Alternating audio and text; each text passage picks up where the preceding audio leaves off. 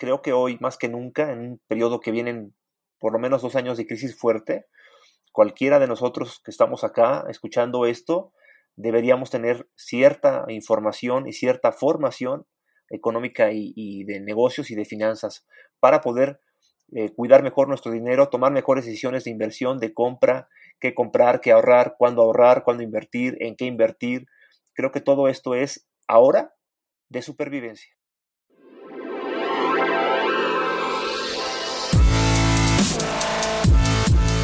Bienvenidos, Injodibles. Hola, soy Víctor Vargas, coach de vida y alto desempeño, conferencista y empresario. Y en cada episodio te presentaré personas o mensajes injodibles para inspirarte a revelar y expandir los límites de tu mente, tu corazón y tu espíritu.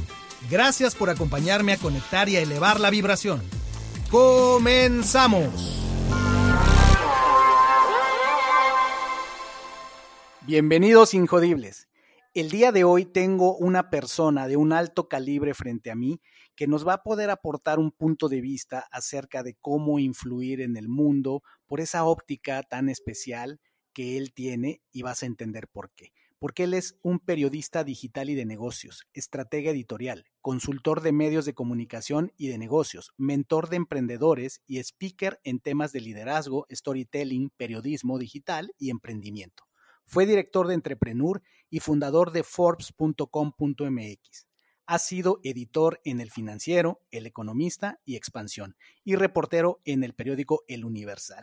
Está conmigo ni más ni menos que Genaro Mejía. Bienvenido, Genaro. ¿Cómo estás? Hola Víctor, muchas gracias por invitarme. Muy, muy contento de platicar contigo. Encantado, Genaro. Qué, placer tenerte aquí eh, con esa óptica que tú tienes acerca de los negocios desde un ángulo particular que es el emprendedurismo.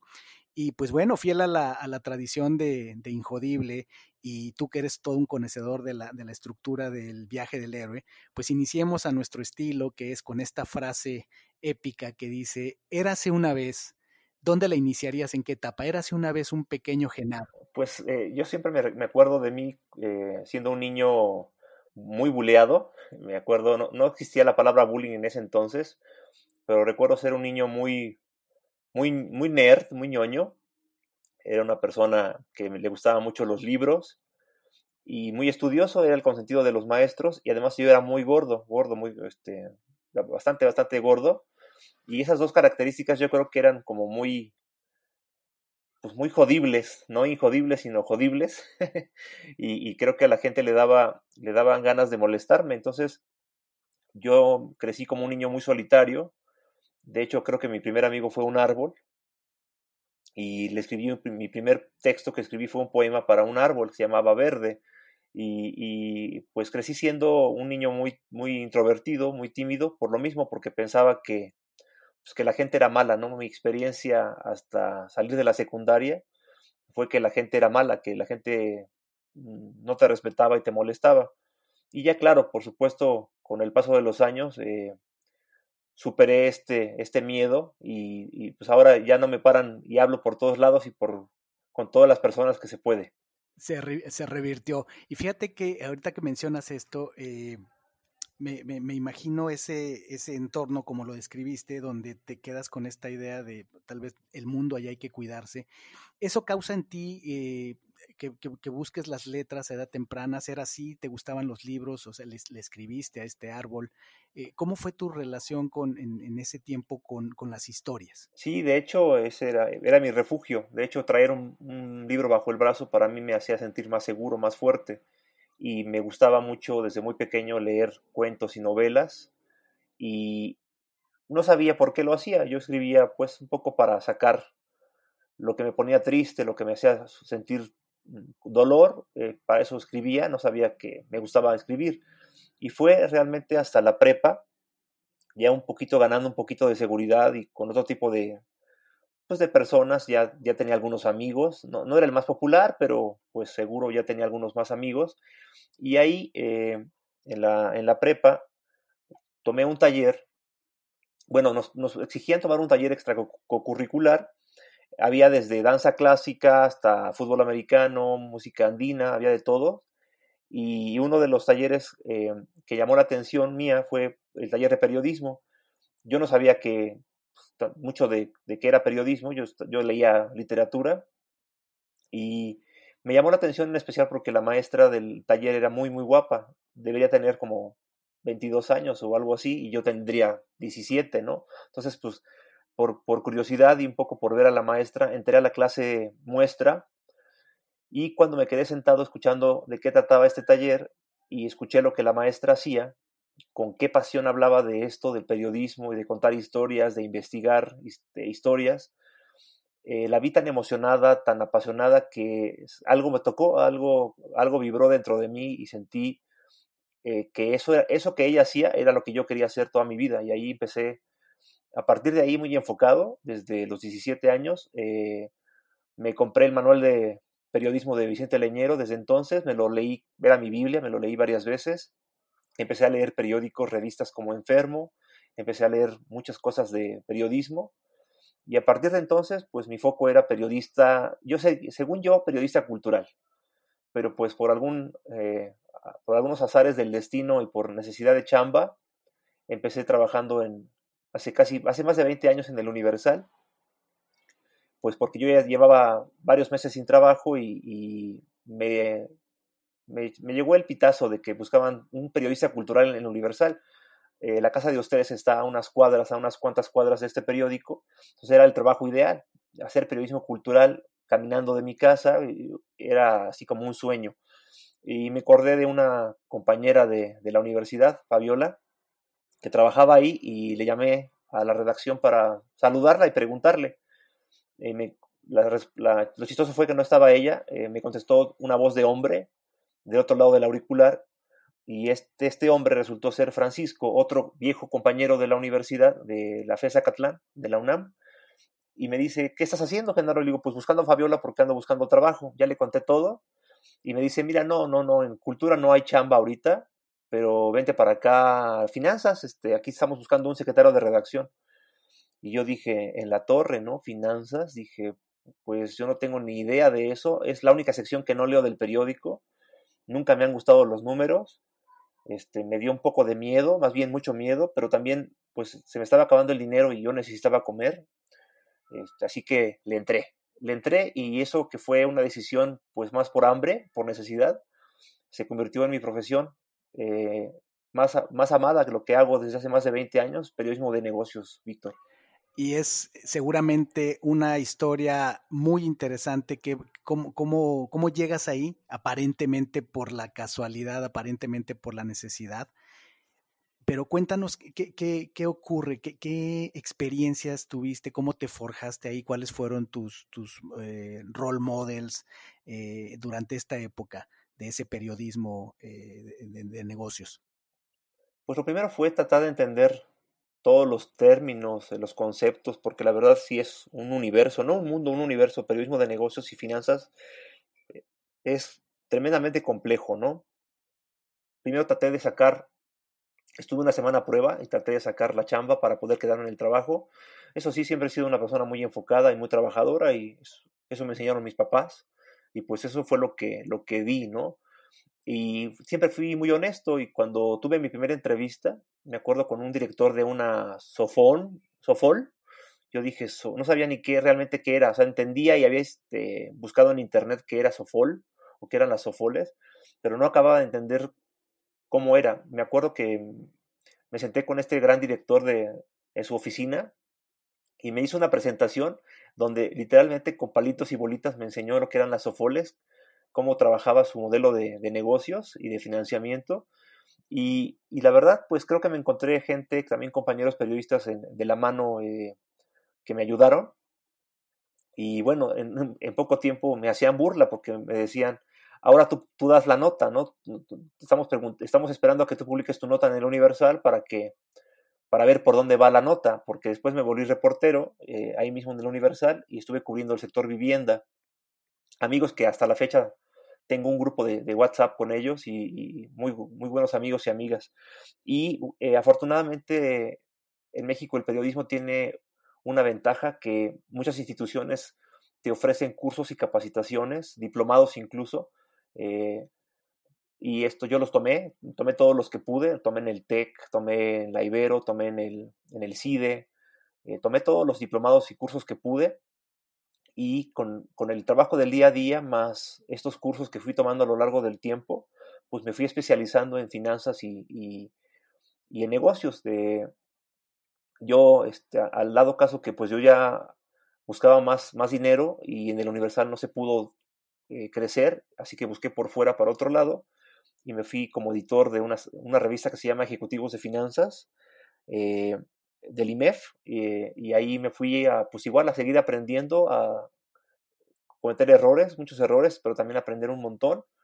el trabajo que estuve haciendo ahí también pues dio de qué hablar y después de eso me buscaron para ser editor de la sección de Valores y Dinero del Economista, un antiguo jefe del Universal con el que había trabajado, eh, quien también me enseñó mucho, por supuesto.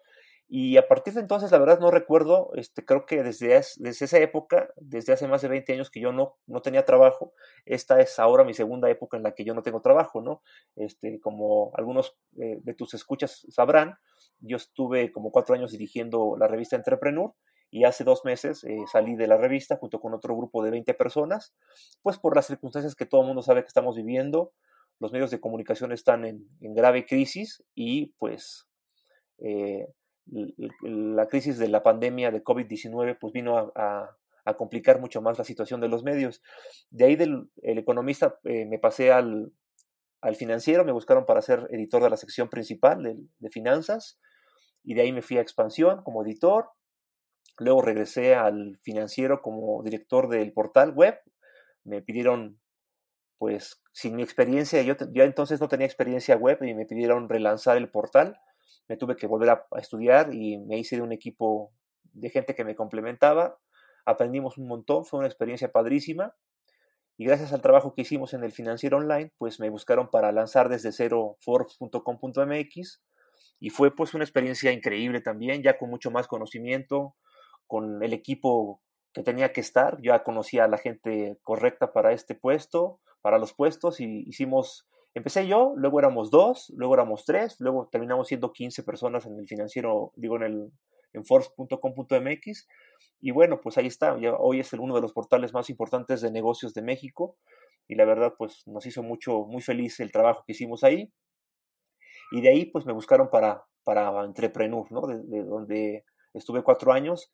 Empecé haciendo la página web y después me convertí en director editorial eh, y estuve haciendo desde la revista impresa, el portal web y dirigiendo los eventos eh, que, hacíamos de la marca y de ahí también uno de los hijos más queridos de, esa etapa fue el premio Entrepreneur, que también fue una idea mía original y, que pues lancé, eh, coordiné en alianza con Facebook por dos años este, un proyecto padrísimo para descubrir a nuestros héroes y heroínas que son los emprendedores mexicanos. Wow, ¿Qué, qué tal, ¿no? Tremenda historia que nos acabas de narrar en, en, en estos pocos minutos, pues muchos años de, de, trabajo, de una trayectoria.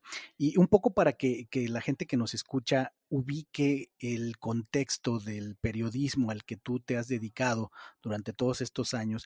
¿Quién, quién dirías, eh, Genaro, para ti son de las grandes figuras del periodismo de, de negocios o finanzas en México o a nivel internacional? Yo sigo, eh, yo sé que es un economista, pero para mí es un gran periodista económico, Paul Krugman, el Nobel de Economía. Este, me parece que hace un, trabajo increíble explicando temas complejos y por eso me parece que es un gran periodista también, porque eh, con su columna en New York Times eh, habla de temas de manera muy crítica, y, pero también muy clara y me parece que es un muy, pues a nivel mundial lo admiro mucho, ¿no? en México, Enrique Quintana, quien fue mi jefe en el financiero un, tiempo. Eh, me parece también es un gran periodista de finanzas, es un cuate que tiene una habilidad enorme de, bajar temas complejos. La realidad es que en tiempos de crisis, que ahora son casi siempre permanentes, la economía y las finanzas no son solo para gente especializada, para gente que tiene una empresa. Creo que son cosas que toda la gente eh, de a pie, como tú y como yo, tenemos que saber, pues porque eh, cuando escasea el dinero, cuando hay crisis, eh, tenemos que tener mayor información y mejor información para tomar mejores decisiones en nuestra vida familiar, en nuestras finanzas familiares y personales. Y, qué bueno que aclaras eso, porque así ya iba mi pregunta, o sea, eh, ayudarnos a entender por qué existe la especialidad de periodismo en finanzas o en negocios, porque eh, pudiera ser para los que no, no, no, no conocemos en detalle la estructura de, de, la industria, pues que pudiera ser una nota como cualquier otra, ¿no? Este, mandas a un reportero a que cubra una nota y en este caso le toca entrevistar a un, empresario, el día de mañana a alguien de la Secretaría de Economía, pero no es así, es muy especializada esta, esta carrera. ¿A, a qué crees que se debe o, o, qué nos dirías de por qué, por qué necesitamos periodistas especializados en una, en una industria, o bueno, en un campo de acción como son las economías, las finanzas y los negocios? Pues mira, Víctor, creo que hay muchas respuestas para ello, pero yo fíjate, estudiando la prepa, en una prepa pública del Estado de México, yo vengo de una familia muy humilde, a mucha honra, de una familia de mucho trabajo, y, y este, yo estuve haciendo examen para entrar a la UNAM y entonces estaba en una prepa pública y platicando con unos grandes maestros que tuve en esa prepa, en la prepa 19 del Estado de México, eh, yo les dije, yo quiero ser periodista qué bachillerato específico me recomienda, porque del cuarto semestre para quinto y sexto te vas a bachillerato específico. Y había eh, en ese entonces ciencias de la salud, económico-administrativo y ciencias sociales y humanidades.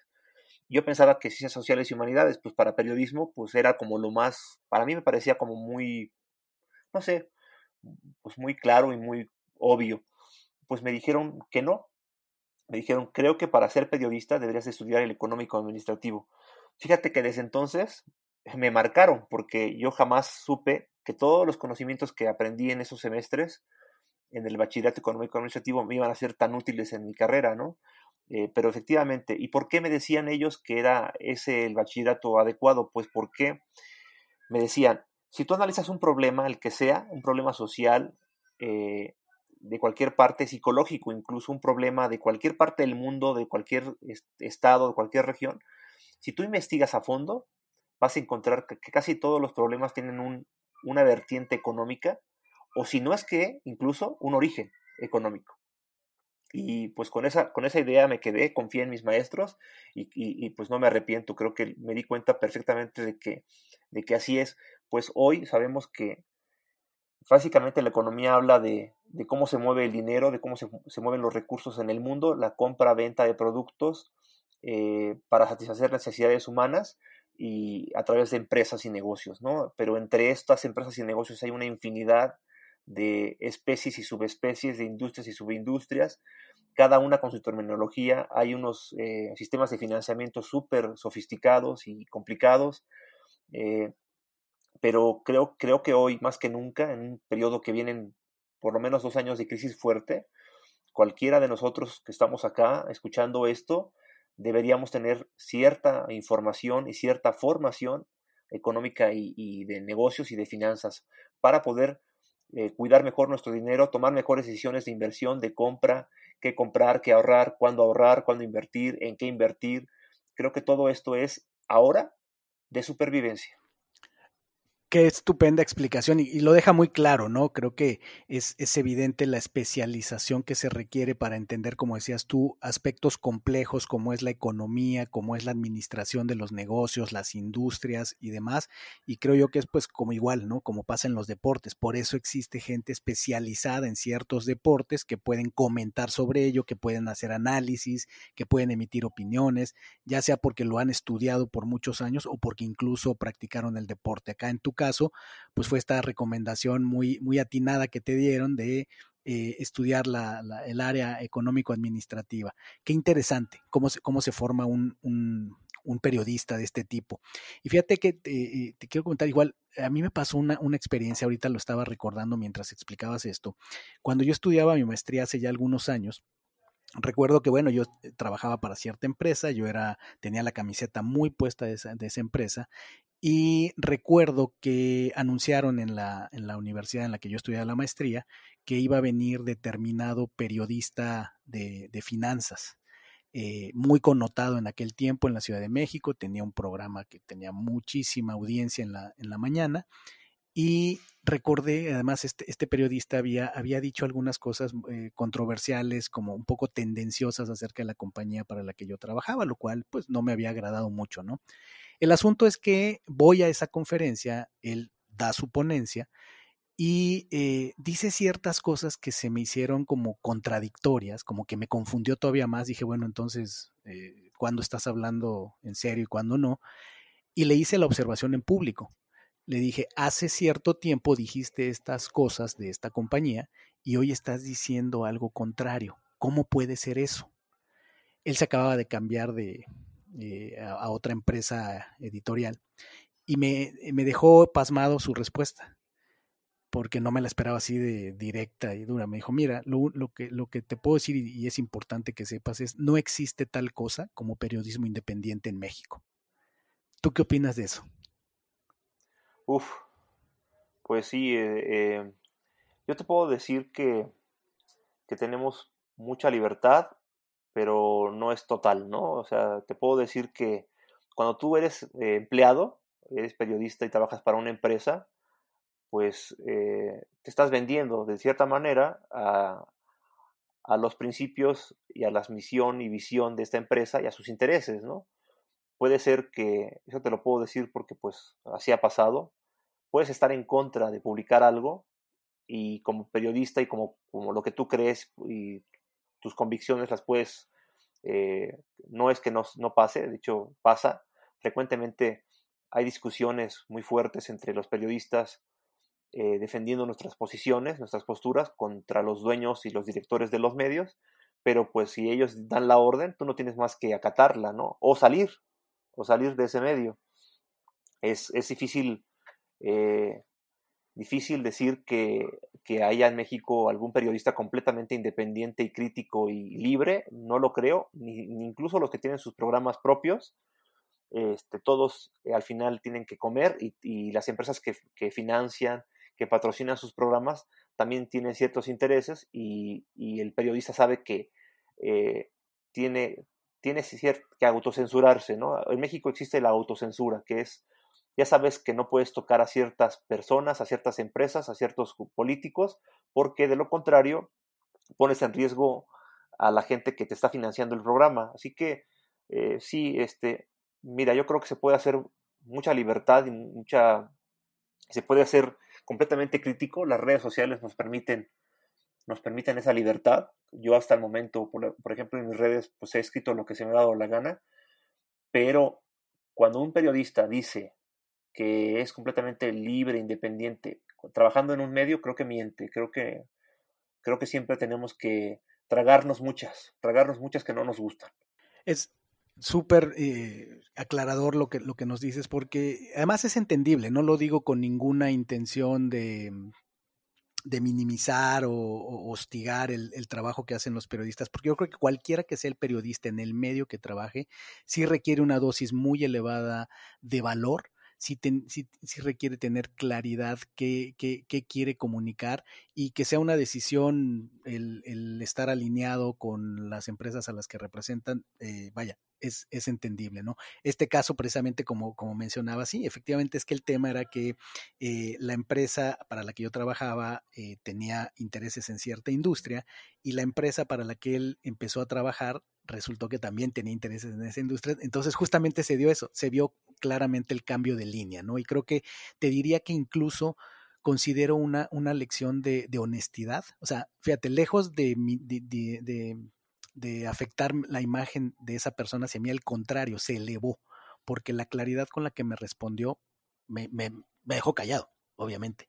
Pero sí es una realidad, ¿no? Que tenemos que entender que por eso, pues, son, es el quinto poder, ¿no? O, eh, solía ser el quinto poder, no sé si siga siendo ahora con los medios, pero así de importante es el periodismo. El periodismo, eh, por un lado, informa, el periodismo, por un lado, investiga, por un lado, descubre y revela cosas, y es, es eh, sumamente importante la labor que, que, hacen los periodistas, porque creo que en cierta forma también son parte del, del proceso de educación de la población, ¿no? Hay de periodismos a periodismos, pero en general creo que cubre esa función. Así es, Víctor. Y además, pues hay otra, otra forma de ver las cosas. Yo te, puedo decir que, perdón que te interrumpa, pero eh, México estamos, en México y en Latinoamérica en general, pero más México, creo que tenemos un periodismo muy centrado en, en dos cosas, en críticas, en hablar de cosas negativas, porque hasta nos decían nuestros jefes en los periódicos que si no era malo no era noticia, o sea, si no era negativo no era noticia, eh, entonces es un periodismo muy, muy dado a, criticar lo que no se hace, lo que falta por hacer, lo cual no está mal, eh, es una parte, pero creo que no faltan más cosas, ¿no?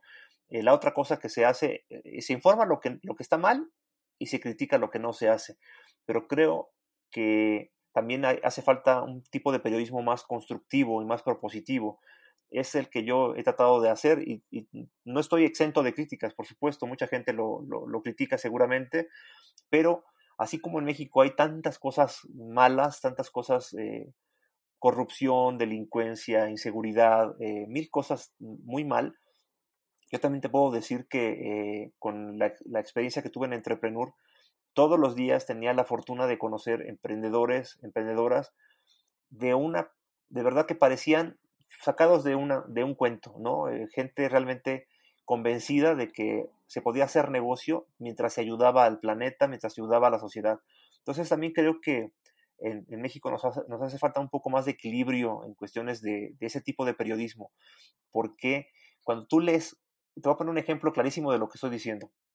Cuando tú platicas con una persona del extranjero que nunca ha venido a México y le dices, oye, pues me caíste muy bien, ¿cuándo vas a México a visitarme? La gente que no conoce México te dice, a México jamás, ni loco. Allí matan, ¿no? Y, en cambio, si tú le preguntas a alguien, ¿cuándo viene a México? alguien que conoce México, bueno, encantado de venir, ama México, conoce México mejor que tú, seguramente, aunque seas mexicano, él no sea mexicano, y este, conoce perfectamente México, sabe lo que es México, cuando quiere decir que la persona que no conoce México personalmente se está informando de los medios de comunicación de puras cosas negativas, malas, tristes. Se quiere decir que no ha encontrado o no hay otro contenido sobre México. Y México pues es mucho más que lo malo. México también son esos emprendedores, esos empresarios y empresarias que pese a todo lo malo que hay, sacan adelante todos los días, se levantan para hacer la diferencia por este país, para dar empleo y para que esta economía no se, no se pare. Así que creo que México es mucho más que la corrupción y los políticos corruptos y los políticos este, inútiles, ¿no? México es mucho más y creo que por ahí hace falta mucho trabajo por hacer. Y es ahí donde conecta mucho y muy fuerte con, con Injodible, porque eh, si hablamos de periodismo, si hablamos prácticamente cualquier industria, cualquier quehacer, hacer del ser humano, pues vamos a entrar con el tema de la mentalidad, con qué ojos vemos las cosas, desde qué óptica, ¿no? O sea, eh, yo siempre repito en las interacciones que tengo, ya sea de coaching, consultoría o conferencias, es eh, las tres decisiones que tomamos todo el tiempo, ¿no? consciente o inconscientemente decidimos en qué enfocarnos y luego de eso decidimos qué significado le damos y con eso decidimos qué hacemos con ello. Y el periodismo o los medios de comunicación en general, en general los medios de comunicación, pues tienen un rol sumamente importante en la psicología, evidentemente colectiva, evidentemente individual, de qué, qué, qué se publica, qué no se publica, con qué matices se publica y con qué intenciones se publica. De ahí es que sea tan importante la función de, de, comunicación, que hoy, bueno, tenemos redes sociales, han cambiado un poco las cosas, pero el mecanismo es el mismo. Por ejemplo, cuando vemos ahora técnicas de, de mercadotecnia, ¿no? O sea, todo lo que es neuroventas, todo lo que es entender cómo, cómo funciona la psicología de las personas, ahí es donde verdaderamente estamos hablando entre términos eh, fluyendo entre lo jodible y lo injodible. Y, y, es donde entra mucho también pues eh, la ética y entra mucho el entender cómo funciona la mente. Aquí voy, por ejemplo, con el tema de, cómo hacer marketing. Eh, se, habla mucho de las neuroventas y se puso muy de moda todo lo que fuera neuro, pues eh, llamaba mucho la atención, ¿no? Pero siempre está esa, esa línea delgada de qué tanto manipulas la psicología humana, qué tanto utilizas características de cómo funciona la mente humana en, de, una forma ética. La, manera en la que vemos hoy día que se venden productos digitales, ahora que está muy fuerte la, la mercadotecnia digital, cursos, este, X productos, pues sabemos que hay un concepto que le llaman gatillos mentales, ¿no? Que es la forma en la que te venden y te presentan las cosas para eh, eh, incentivar en ti un sentido de urgencia, un, un sentido de escasez, un sentido de compra ahora, porque si compras ahorita, hoy te llevas los bonos, hoy te doy el descuento.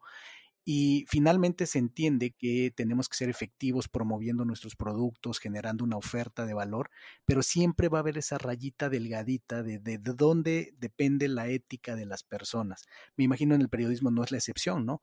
En qué momento decides qué publicas, qué no publicas, hasta cuándo lo publicas y qué tanto eres eh, transparente o te alineas a los intereses del de, grupo en el que estás. ¿Cómo lo ves tú? Sí, claro, es, es una constante toma de decisiones eh, y además rápidas, veloces, porque tienes que estar publicando todo el tiempo, muchas veces en, en, tiempo real, tienes que estar viendo todo, todo el tiempo si, si esto que estás haciendo primero va con tus valores, tus principios, tu propia ética personal, luego si va con la ética de la empresa y luego si, si ayuda o perjudica a, a, un grupo de personas o a una población o a un país, ¿no? Entonces sí, esto es algo que todo el tiempo tenemos que estar observando eh, la verdad es que creo que falta más en todas las, en todas las eh, actividades humanas eh, este tema de la ética y de los valores. Creo que falta mucho más, mucho más impulsarlo, platicarlo, porque si no, no hay reglas, si no hay un límite, si no hay un cuidado, un respeto al beneficio de la mayoría, yo creo que hoy tenemos que pensar más que nunca en el beneficio de la mayoría que, este, que en la de la minoría, ¿no? Y eso creo que es una guía moral, una guía ética, si tú piensas que lo que tú estás haciendo puede ayudar o perjudicar a una mayoría. Totalmente. Siempre eh, involucrado este, este, este balance de, que tenemos, como dices tú, que estar haciendo constantemente, ¿no? Y, y, y, con lo acelerado que están ahora los negocios, el mundo, con la tecnología digital, muchas veces tienes que estar decidiendo constantemente si publicas o no publicas un post, ¿no? Y a veces los posts vemos el impacto que pueden tener dependiendo de quién vengan, ¿verdad? Pero pues un, un tweet de, de Trump pues vemos las cosas que puede generar, ¿no? O, o de Elon Musk o alguien en, la política en México. Es, es, es verdaderamente un hecho. Si nos llevamos esto, Genaro, al, al, mundo del emprendedurismo, del cual pues creo que tú tienes eh, mucho que aportar con tu óptica, tu experiencia. Esto del, del ecosistema emprendedor en México, ¿tú, tú cómo lo ves? ¿Es, ¿Es, está maduro? ¿Estamos mejor que en otros lugares de América Latina, del mundo? ¿Cómo está nuestro ecosistema emprendedor desde tu punto de vista? Pues mira, yo creo que eh, siempre lo que he aprendido de los expertos en emprendimiento en, el mundo es que eh, las necesidades hacen, crean la innovación y la disrupción. Eh, para los expertos, donde más necesidades hay, donde más innovación y disrupción hay, y creo que ese es el caso de México. O sea, México es un país donde todavía hace falta tantas cosas, donde hay tantas necesidades, tanta injusticia, tanta hambre, tanta pobreza, que hay un montón de innovación de, de emprendedores en, por todos lados, la verdad hay de todos, de gente que busca eh, captar agua pluvial y hacerla potable para gente que no tiene acceso a agua potable, gente que quiere iluminar las casas de gente que no tiene acceso a la, luz eléctrica, hay gente que ha creado brazos robóticos para, para gente que está inválida a bajo precio. Te puedo contar historias de verdad increíbles y emocionantes de emprendedores mexicanos, de verdad padrísimas lo que falta en México, creo que lo que falta por madurar en México no es el, el sector de, los startups, creo que lo que falta por madurar es la parte de inversión. En la parte de, las inversiones, los fondos de capital y los venture capital, todavía hay, aunque ya hay muchas opciones, por supuesto, yo te puedo decir que hoy lo dicen mucho todo el ecosistema emprendedor, es el mejor momento para emprender en México pese al, pese al, al coronavirus. ¿Por qué? Pues porque hay muchas más... Eh, actores ya profesionales en el ecosistema. Hoy hay más fondos y más acceso a capital que nunca, ¿no? No solo antes eran los bancos o la familia o tus amigos, pero eh, a diferencia de otros, de otros lugares como Silicon Valley, como, como Israel, los inversionistas le entran al riesgo, es decir, invierten a proyectos que aún están eh, probándose a, conceptos y modelos de negocio realmente innovadores que están por, por mostrar su, su viabilidad. Eh, claro, y asumen el riesgo que esto implica. Aquí en México, la mayor parte de los inversionistas son muy conservadores, les da miedo y quieren invertirle y le invierten a, las, a los negocios ya probados, a los modelos de negocio, pues que ya, que ya se cayeron, que ya se levantaron, que ya incluso levantaron capital en otros lados, inclusive fuera de México, y entonces ya le entran, ¿no? Como que van más a lo seguro creo que falta eh, para, para, el sector emprendedor mexicano, falta por ese lado mucho más eh, apertura del lado del financiamiento y, yo conozco gente muy, muy echada para adelante que estoy seguro que en pocos años vamos a ver mucho más oportunidades de financiamiento porque proyectos, proyectos increíbles los hay. Hay proyectos increíbles. Sí, yo creo que como en todo, ¿no? O sea, ni todo lo que brilla es oro, eh, ni toda la problemática que vemos, que a veces creemos que siempre el pasto del vecino es más verde. Creo que hay mucho, como dices tú, ha, habido mucho avance en México. Probablemente ya el problema no es tanto de capital, hay suficientes capitales, la gente se ha profesionalizado más en, las técnicas y en las maneras de evaluar las oportunidades de, negocio. Y algo que he visto también evolucionar y que, me parece, eh, de hecho fue así como, como yo tuve contacto contigo, es no solo el buscar una gran oportunidad de negocio y hacer de eso un negocio explosivo y escalable, que es lo que todo emprendedor, eh, bueno, no, no sé si todos, pero si muchos emprendedores les gustaría lograr, ¿no? Encontrar ese modelo de negocio excepcional que va a ser el siguiente Uber. Lo que he visto también, Genaro, y ahorita tú me cuentas tu punto de vista, es también veo cada vez más presente en los emprendedores el no solo generar valor económico, sino además generar, generar, mejores organizaciones, donde haya un mejor entorno de desarrollo del ser humano, entiéndase los colaboradores, y como que esa variable también la veo más presente. Digo que así conecté contigo porque yo te conocí dando una conferencia en Monterrey para eh, Womerang en un evento que ellos llamaron Equal Pay Day, que tenía que ver con eh, equidad de género, con el tema de eh, las diferencias en condiciones de trabajo para hombres y mujeres que organiza Norma Cerros. Y ahí te conocí dando precisamente una charla donde compartiste acerca de tu paternidad. Y, me pareció muy interesante, a partir de ahí te empecé a seguir, porque sabiendo lo que hacías en, en Entrepreneur, eh, me dio esa impresión y después con el tiempo lo constaté de que además tienes esta, esta sensibilidad de, acerca de las organizaciones. Eh, ¿Cómo es, es, es, una percepción correcta la que hago? ¿Es, es, una tendencia en, las, en, las, en, los en el emprendedurismo no solo ser sustentable, sino también generar mejores lugares de trabajo? ¿O, cómo, cómo ha sido tu experiencia con eso? Sí, de hecho creo que son son punteros en, en, la construcción de una nueva manera de ver los negocios. Ya lo hacen también empresas grandotas. Hay movimientos como capitalismo consciente, ya hemos platicado un poco antes de ese tema.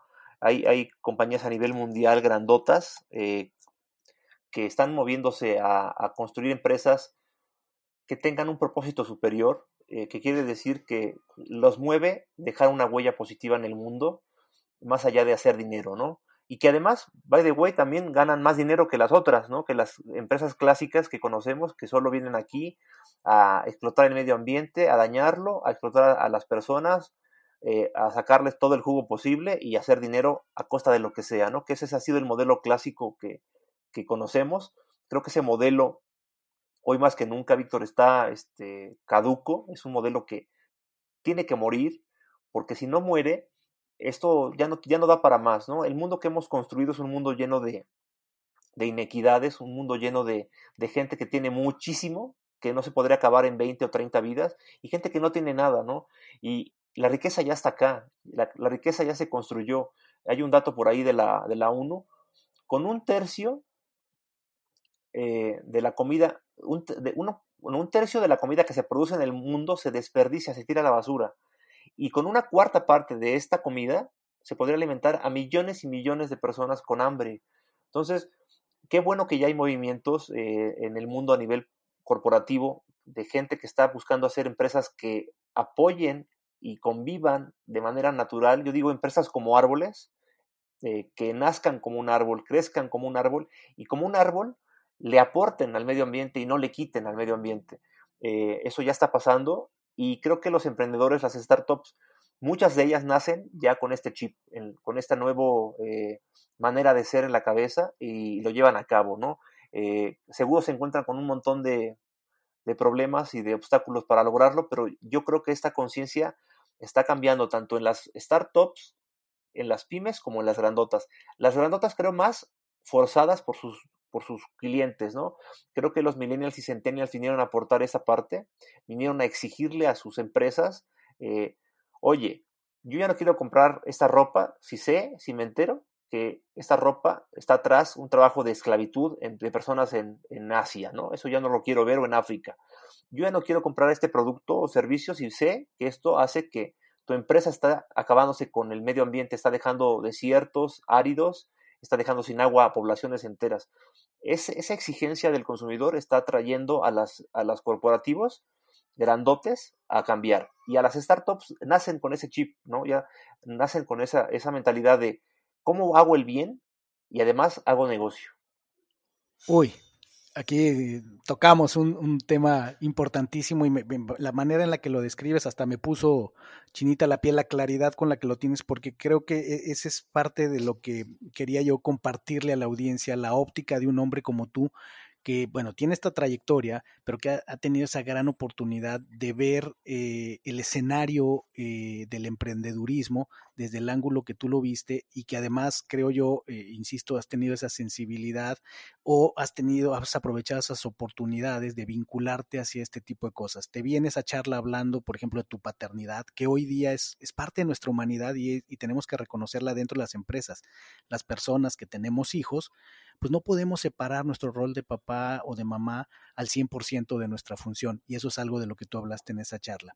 Eh, hablaste ahorita de movimientos como Responsive. Responsive Org es un movimiento que yo represento en México acerca de eh, generar mejores condiciones de trabajo, mejores organizaciones por diseño y con el cual también hemos tenido charlas. He tenido un par de conversaciones contigo al respecto, algo a lo que eh, he estado atento a, a invitarte y que sigue esa invitación abierta y te considero parte de la comunidad por este tipo de, ideas que tienes y qué bueno que tú lo estés observando en las startups, como dices, y además que lo estés observando en las, en las grandes, porque efectivamente el mundo está cambiando, la multigeneracional, multigeneracionalidad es un hecho, múltiples generaciones en el mismo lugar de trabajo, jovencitos de 18 años trabajando a la par con personas de 65 y todas las edades que hay en medio. O sea, el entorno ha cambiado muchísimo y necesitamos eh, diferentes y mejores maneras de relacionarnos dentro de las organizaciones, más allá de un tema económico, un tema de propósito, como tú lo dijiste.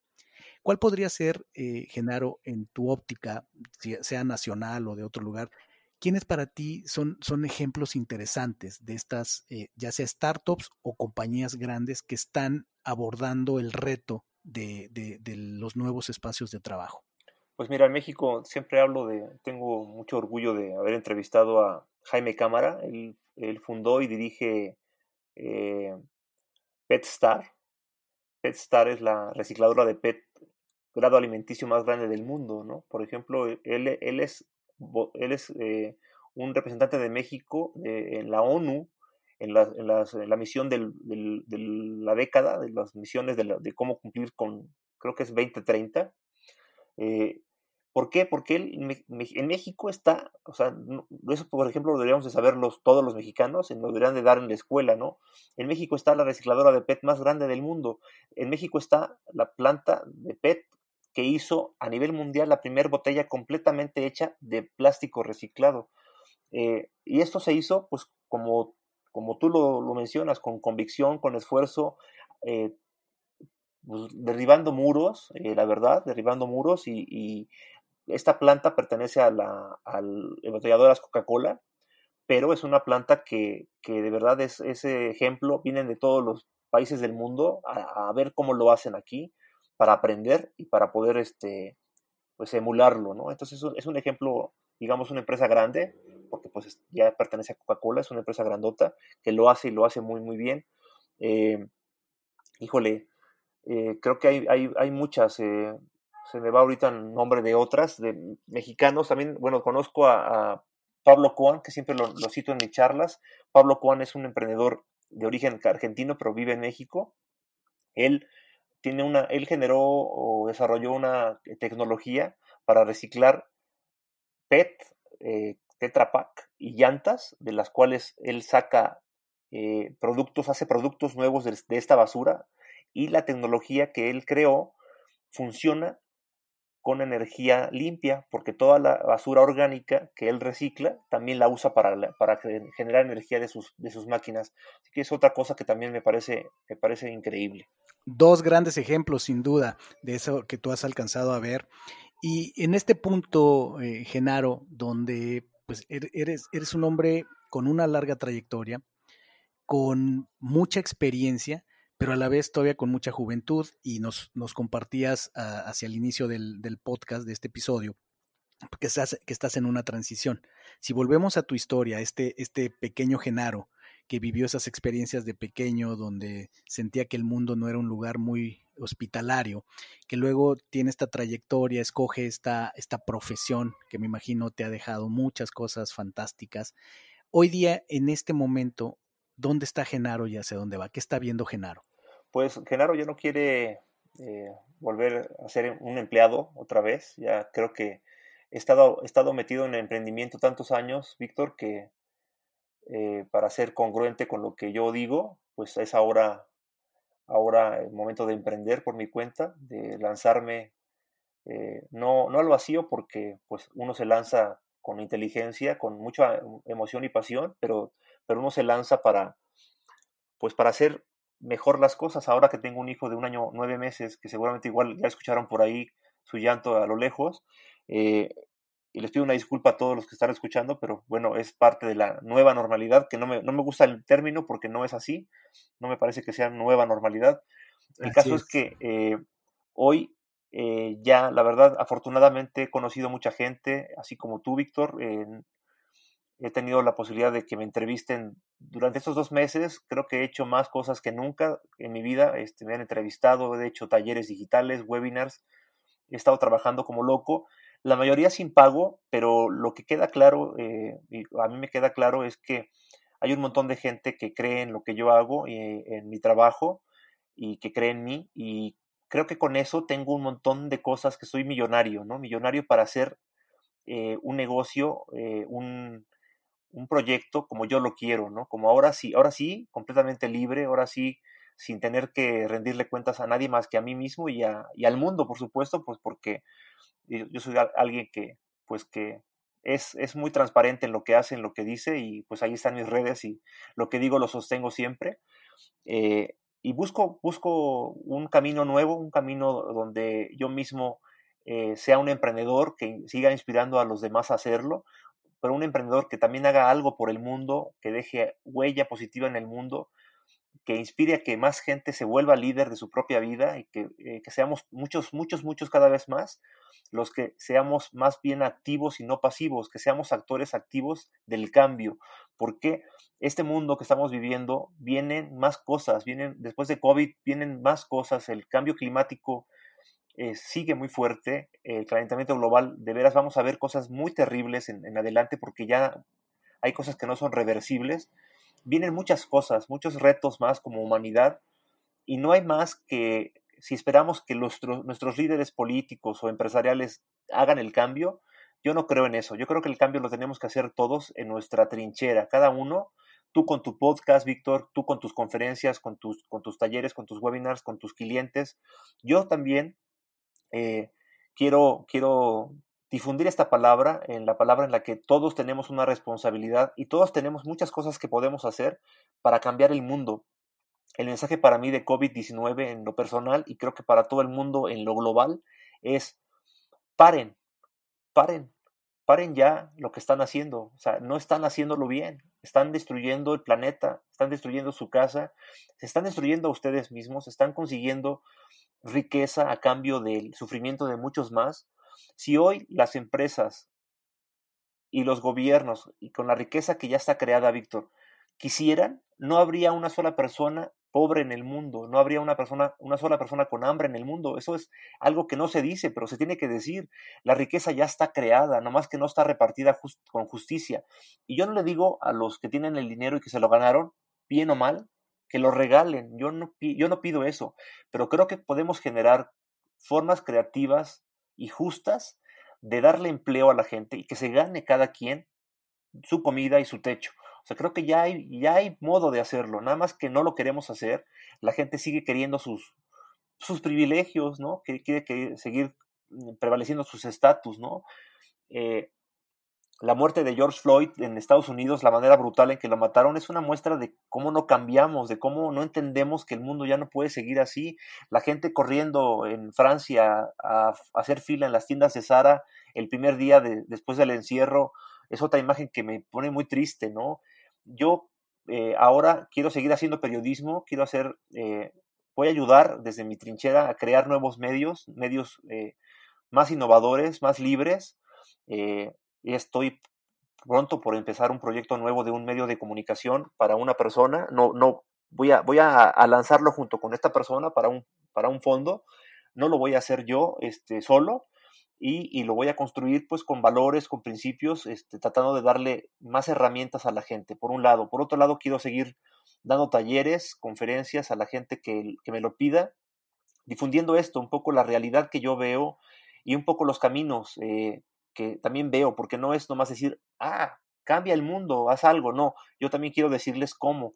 Estoy investigando todo el tiempo, leyendo, y les comparto lo que estoy investigando y encontrando de los caminos que yo veo, como dueños de pymes, como emprendedores este, con sus startups y como empresarios en general y como personas de a pie, todos tenemos muchos caminos que podemos tomar para cambiar esto.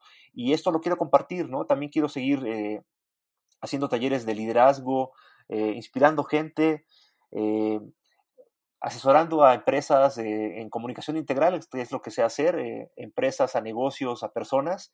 me, encanta, me encanta construir historias de héroes, yo siempre digo que me dedico a eso, me dedico a encontrar el héroe que hay en cada persona y a luego a que todo el mundo se entere que existe, ¿no? Qué mensaje tan poderoso, Genaro. Verdaderamente creo que nos dejas con, con, con, un mensaje muy elevado en cuanto a claridad de las prioridades en el mundo, en, cuanto a tener eh, eh, una mejor conciencia de dónde están las oportunidades. Como, como bien dices tú, es impactante lo que dijiste en cuanto a la riqueza ya está creada, solo que está distribuida de una manera desproporcionada.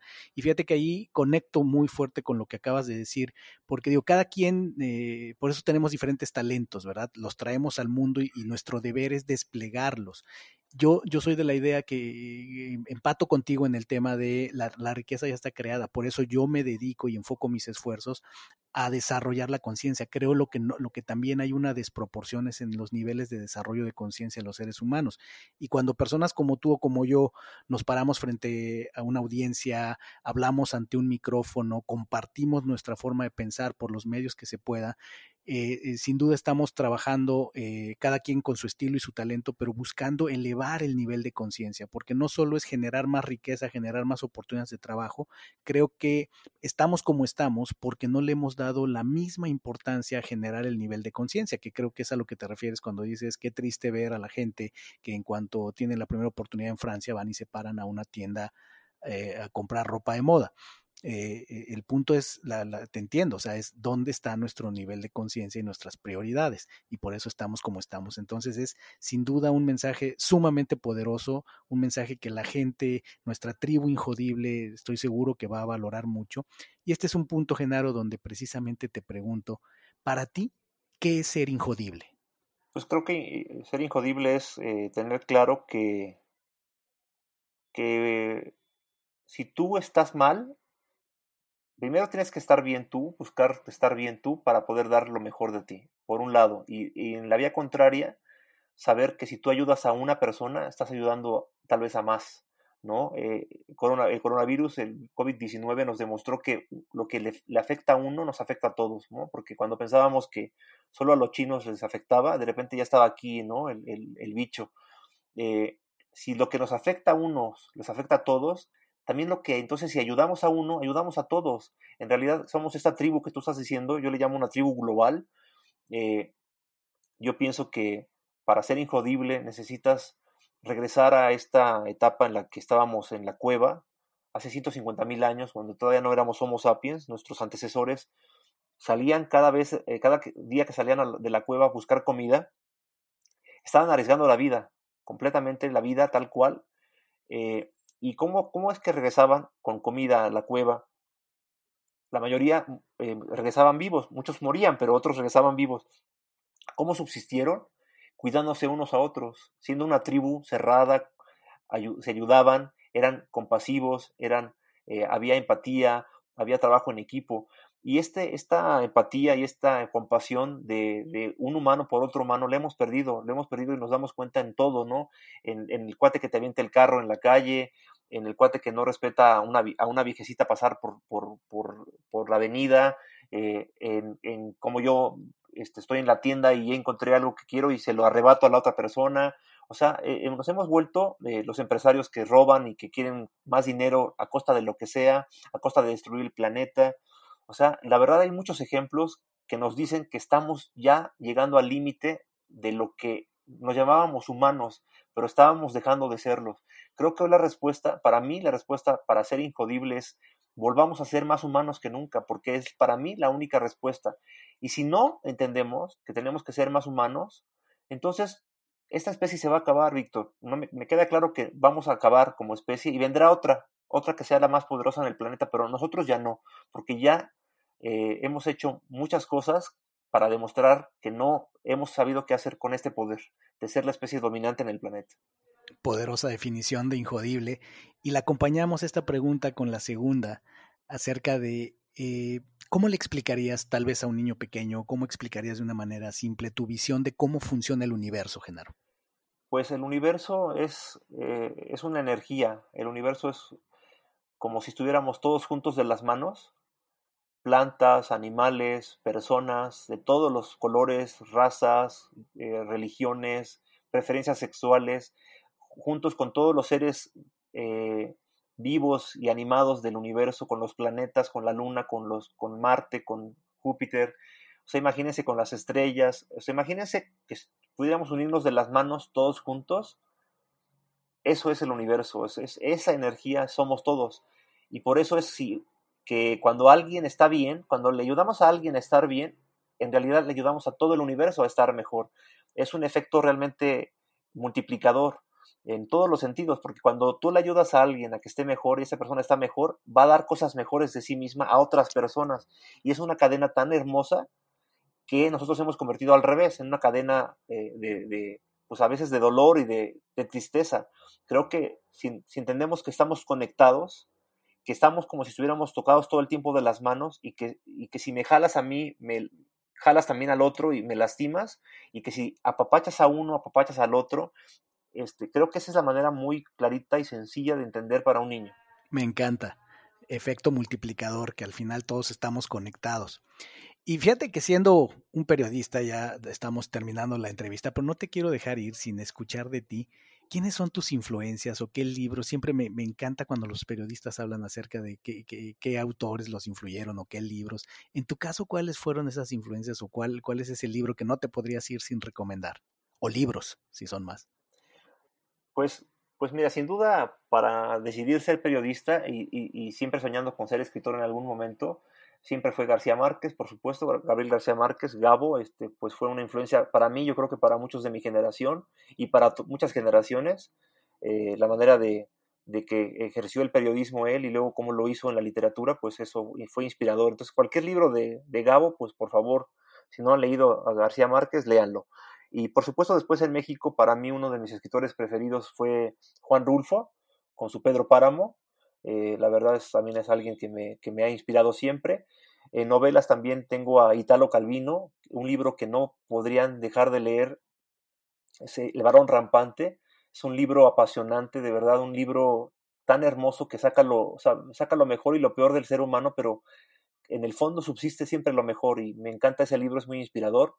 Eh, em, y recientemente en cuestiones de ensayo y de historia, siempre lo recomiendo porque pues hoy es mi gurú, eh, Yuval Noah Harari, con sus tres libros, eh, Homo sapiens, o sapiens nada más, de hombres, de animales a dioses, y luego viene Homo Deus, y finalmente viene 21 lecciones para el siglo XXI. Son los tres libros que ha escrito él, casi creo que los tres son bestsellers, es un historiador israelí que, nos, que aunque escribió esos libros antes de la pandemia, eh, la verdad eh, te sitúa muy bien como especie humana en el, en, el aquí y el ahora. El primer libro te habla de cómo llegamos desde el, pasado hasta ahora, cómo, cómo llegamos a ser, es una reinterpretación de la historia. El segundo libro, Homo Deus, habla del futuro de la humanidad. Y el tercer libro dice, ya te conté de dónde venimos, ya te conté hacia dónde vamos, ahora te digo hoy qué puedes hacer con toda esta información. Entonces es, un tipo para mí erudito, un tipo que todos deberíamos de leer. Totalmente de acuerdo contigo, yo soy fan de, de Yuval, Yuval Noah Harari. Eh, lo, cito mucho en, en, el trabajo que hago de, liderazgo, cuando trabajo con ejecutivos, le llamo liderazgo del siglo XXI y ya lo, ya lo explicaste totalmente porque ha sido fantástico, Genaro, de verdad, qué, qué charla, me la estaba yo saboreando desde antes, lo habíamos platicado y en este punto, para despedirnos y agradecerte, eh, por favor dile a nuestra audiencia dónde te puede contactar. Mira, pues, eh, mira, Víctor, pues muchas gracias. La verdad es que también disfruté mucho la charla y es increíble. Eh, la tecnología nos permite este tipo de conversaciones y qué bueno. Y ojalá pronto nos podamos ver para platicar con un café o con un tequila, o con un ron o con un whisky en la mano. Este, y, ojalá que podamos pronto darnos un abrazo, porque eso, eso siempre se extraña de, creo que extrañamos ahora y hoy valoramos más que nunca los abrazos. A mí me encuentran en LinkedIn en, como arroba Genaro M, eh, en Twitter y en Instagram como Genaro Rastiñac, es eh, G-E-N-A-R-O, y luego todo junto, R-A-S-T-I-G-N-A-C. Está un poco complicado, pero este, les aseguro que si me buscan me van a encontrar muy fácilmente. Y nosotros pondremos las ligas a tus cuentas de redes sociales, sin duda, en la publicación de este, de este episodio para que la gente lo pueda encontrar. Te agradezco muchísimo, Genaro, y yo aquí me despido también. Mi querida, mi querido Injodible, a mí me puedes encontrar en Instagram en arroba ser injodible, en Facebook en arroba perdón, en Facebook es Ser Espacio Injodible y por supuesto en nuestro sitio web que es nuestro punto de encuentro de la tribu Injodible en injodible.mx donde tenemos toda la colección de episodios, donde tenemos eh, novedades como resúmenes de libros que estamos empezando a sacar, tenemos los artículos de blog, así es que eh, tenemos todo lo necesario para interactuar. Genaro, un abrazo y espero pronto darnos ese abrazo que mencionas con whisky, cafecito y cheve, lo que se deje. Un abrazo, Genaro. Muy bien, muchas gracias, un abrazo, gracias. Gracias por haberme acompañado en un episodio más para moldear y forjar tu mentalidad injodible. Tenemos una cita con tu grandeza en el próximo episodio. Hasta entonces.